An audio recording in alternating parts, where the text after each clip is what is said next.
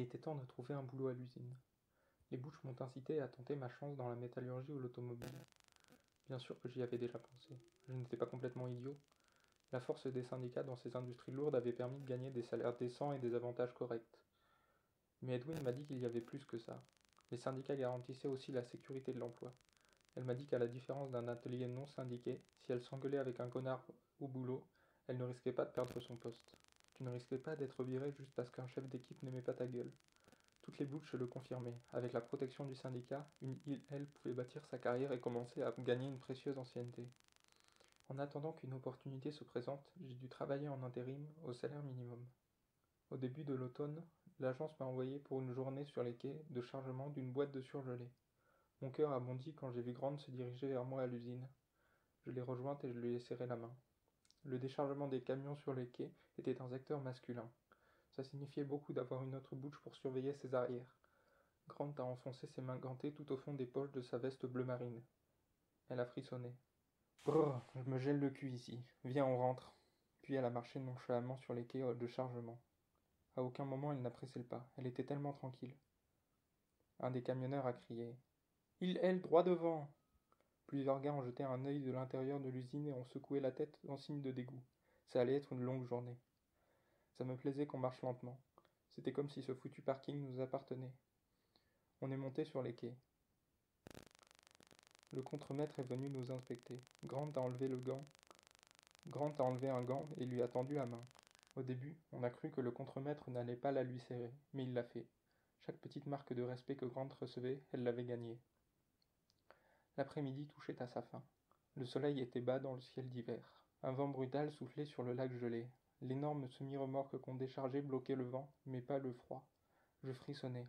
On nous a dit qu'on allait devoir décharger deux de ces longs, longs camions pendant la soirée. On a acquiescé toutes les deux. Personnellement, j'avais des doutes. On a travaillé en silence avec deux mecs. Aucun d'eux ne nous a adressé la parole. Ils parlaient à peine entre eux. Quand Grant et moi on devait passer près d'eux, on baissait tous les quatre les yeux. C'était plus pesant qu'une pluie d'insultes. Les cartons de surgelés n'étaient pas aussi lourds que ce que j'avais cru.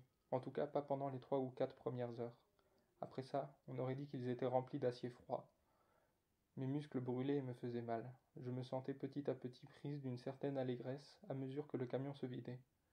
Je me suis mise à travailler de plus en plus vite. Grant m'a fait, ralentir d'un rappel bienveillant du regard. J'avais oublié qu'un autre semi allait arriver, jusqu'à ce que je le voie garé en train d'attendre sur le parking. On a eu dix minutes pour souffler pendant que le premier camion redémarrait et que l'autre reculait. Puis on a commencé à décharger de la remorque les rangées infinies de cartons. La sueur coulait à grandes gouttes entre mes seins. Mais ma tête était gelée et mes oreilles brûlaient comme du feu. C'est à ce moment que j'ai remarqué avec horreur que les deux hommes avec qui on travaillait avaient des bouts d'oreilles en moins, en gelure. Dans certaines usines, les hommes perdaient un doigt sous la deuxième phalange ou un pouce. Ici, sur le quai qui longeait ce lac gelé, les hommes abandonnaient les petites parties exposées de leur corps. Ça m'a terrifié. Je me suis demandé ce que j'allais devoir sacrifier pour survivre. J'ai frissonné en y pensant. Grant m'a poussé légèrement pour que je me reconcentre sur le travail. Elle m'a examiné des pieds à la tête pour vérifier que j'allais bien, mais elle ne m'aurait jamais posé la question à voix haute. Pour être en sécurité sur ce terrain d'homme, il était nécessaire de travailler avec dignité, comme si le boulot était facile. Je préférais aussi éviter que Grant me voie gelé, effrayé et fatigué. Elle avait l'air d'aller bien. Elle n'était même pas essoufflée. Quand la journée de travail s'est terminée, le contremaître de l'équipe de nuit est venu signer les fiches de présence et a disparu sur le parking. On s'est assis dans la voiture de Grant et on a fumé des cigarettes en silence. Mes bras tremblaient d'épuisement. C'était la première vraie pause qu'on avait eue depuis huit heures. Notre haleine enfumée formait des cristaux de glace sur le pare-brise. Grant a poussé le régime du moteur et a mis la radio en sourdine en attendant que le moteur réchauffe. C'était pas si dur ai-je dit d'un air détaché, hein? Tu rigoles? m'a-t-elle lancé incrédule. À la mi-journée, j'ai cru que j'allais mourir. Ça m'a fait un choc. C'est vrai? T'avais l'air de faire ça si facilement. Elle a ri. Tu rigoles? Si j'ai tenu, c'est uniquement parce que t'avais l'air de pas trop en baver. Je me suis dit que je devais bien te montrer qu'une vieille bouche comme moi pouvait encore être à la hauteur d'une jeune merdeuse comme toi. Pendant un moment, je me suis senti mal à l'aise. Elle n'avait pas idée d'à quel point c'était risqué de prendre appui sur un roseau aussi fin que moi. Puis, j'ai rougi de reconnaissance quand j'ai réalisé qu'elle était encore en train de me soutenir à ce moment-là. Tu l'as fait, mon petit. Et elle m'a donné une petite tape sur l'épaule. Mon Dieu, a-t-elle ajouté alors qu'une lueur d'effroi lui traversait le visage. T'as vu leurs oreilles? On a fini nos cigarettes en silence, perdus dans nos pensées hantées par ces images.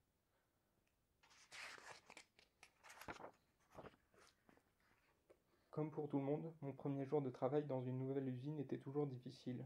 Ça prenait vraiment du temps au nouveau pour être accepté dans la communauté. Les collègues faisaient l'effort de te prêter attention uniquement s'ils étaient sûrs que tu allais rester. Beaucoup de travailleurs ne revenaient pas après le premier jour ou ne parvenaient pas à remplir les quotas.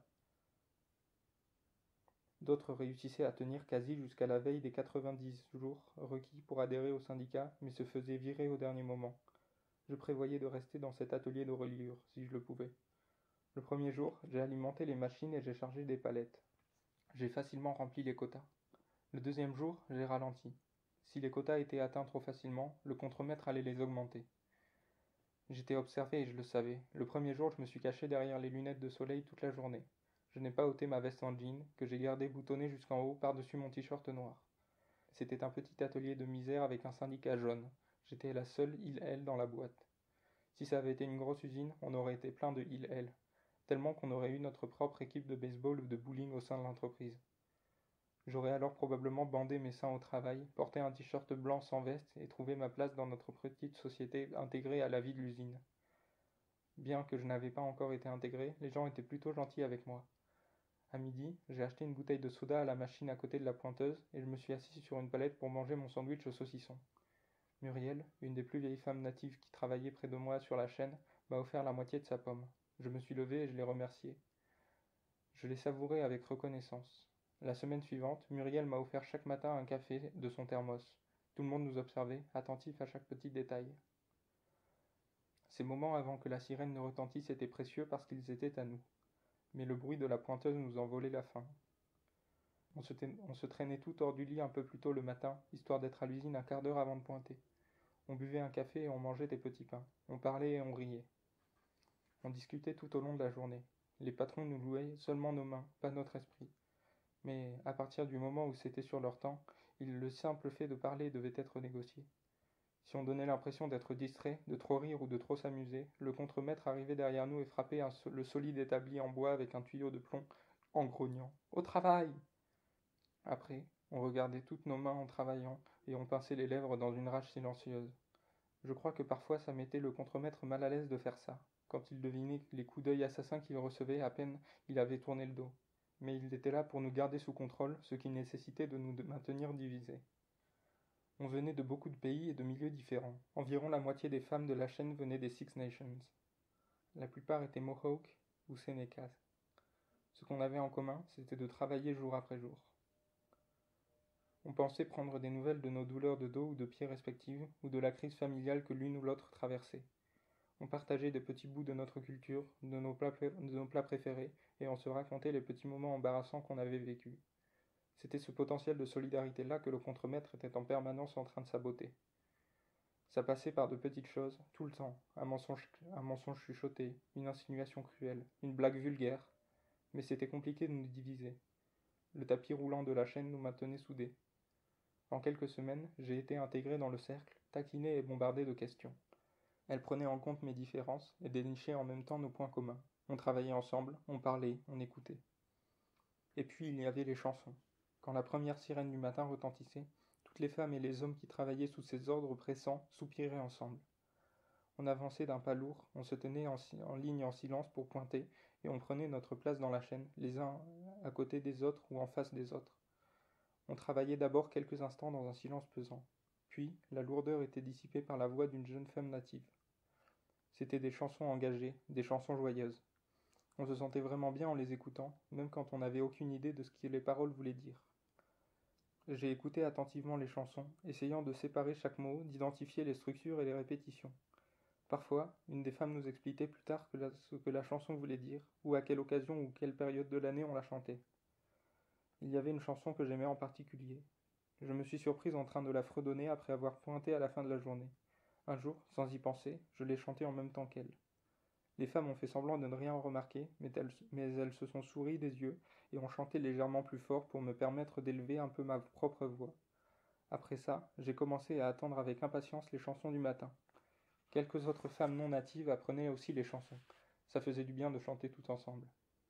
Un vendredi soir avant de débaucher, Muriel m'a invité à aller dans un pot wow couvert, le dimanche. J'ai dit oui, bien sûr. Je me suis senti honoré. Il y avait quelques autres travailleurs noirs ou blancs à la soirée, des amitiés trop précieuses pour réussir à en faire le tour sur le temps de travail. J'ai commencé à y aller régulièrement et je suis devenu accro au pain frit et à la soupe de maïs. Une fois ou deux, on m'a convaincu de me lever et de rejoindre la ronde. Je dois avouer que même si le battement des percussions résonnait dans mon cœur, il n'est jamais descendu jusqu'à mes pieds. Je me trouvais maladroite en dansant, et je me rendais compte à quel point j'étais butch. Bien sûr, ce qui m'intimidait aussi, c'était la présence d'Yvonne, la, fille de Muriel. J'avais un gros béguin pour elle. Elle travaillait au service de comptabilité dans la même usine.